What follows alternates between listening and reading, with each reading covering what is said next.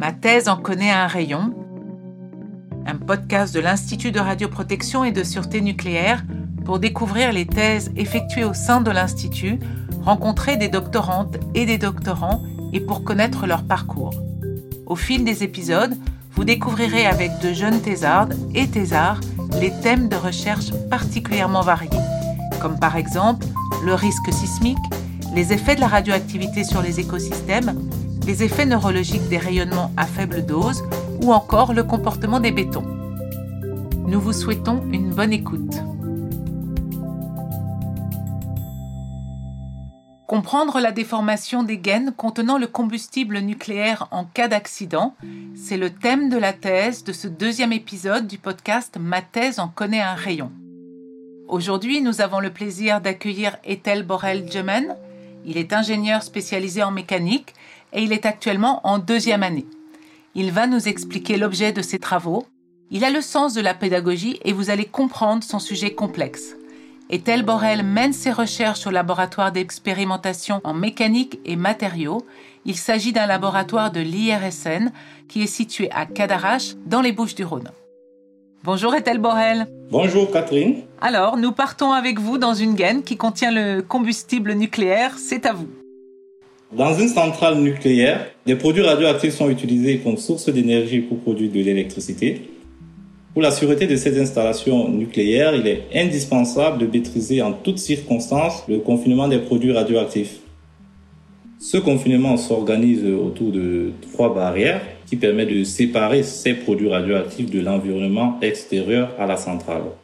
La première barrière de confinement située au plus proche de ces produits radioactifs est la gaine, qui sont des tubes en alliage de zirconium fermés aux deux extrémités et dans lesquels les produits radioactifs sont empilés sous forme de pastilles.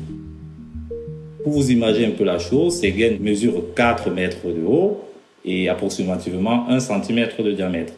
Et ils sont assemblés en grappes pour constituer un assemblage de combustible. Pendant le fonctionnement normal du réacteur, lorsque tout se passe bien, ces gaines sont en permanence refroidies par de l'eau Ma thèse porte justement sur le comportement de gaines. Et pourquoi je m'intéresse à gaines Tout simplement parce qu'en cas de défaillance du circuit de refroidissement, il y a un risque de déformation et de rupture de gaines sous l'action combinée de pression et température induite par euh, la défaillance.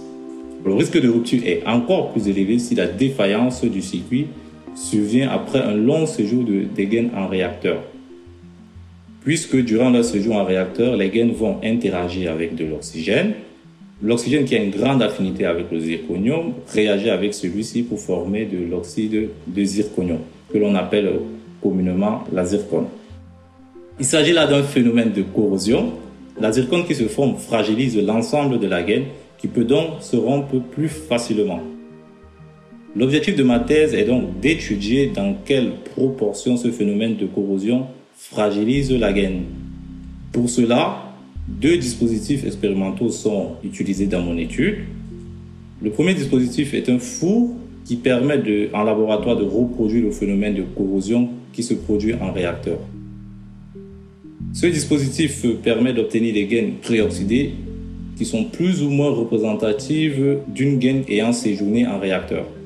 Ce dispositif expérimental est situé au laboratoire d'expérimentation en mécanique et matériaux de l'IRSN à Cadarache. Après préoxydation de ces tubes à l'IRSN de Cadarache, un deuxième dispositif est utilisé pour mener des essais de déformation. Il s'agit euh, de la plateforme expérimentale dénommée ELI qui permet d'imposer sur des gaines préoxydées des sollicitations similaires à celles subies par la gaine en réacteur en cas de défaut du circuit de refroidissement. Cette plateforme expérimentale est située au laboratoire de mécanique des contacts et des structures à l'INSA de Lyon.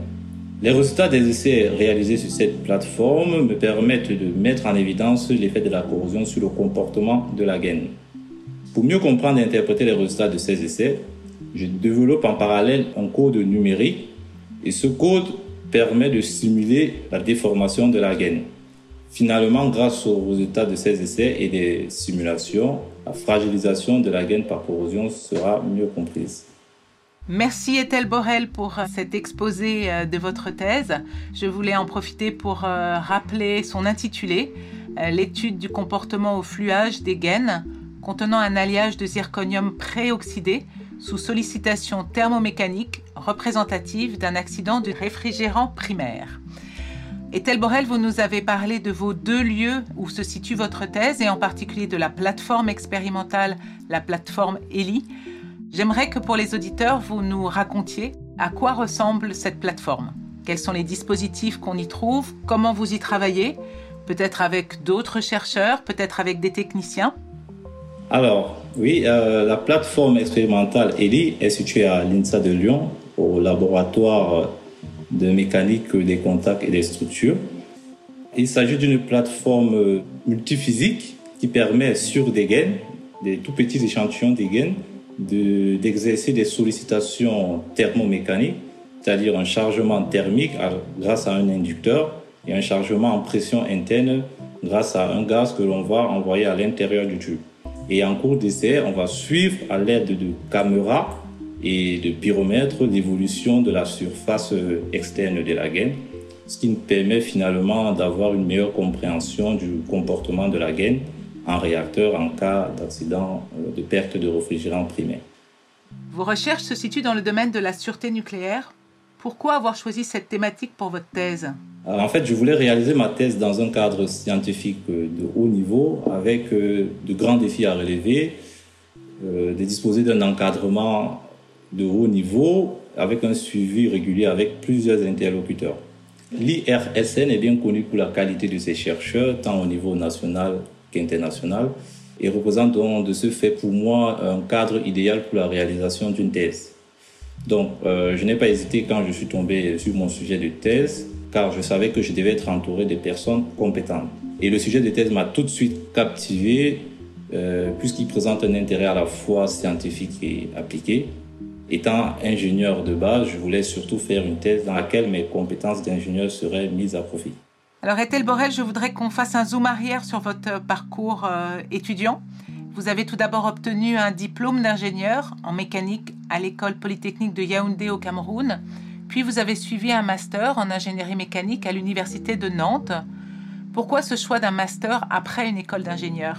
Parce qu'en général, le parcours classique pour faire une thèse est généralement d'aller à l'université, avoir un master 2 et ensuite poursuivre en thèse.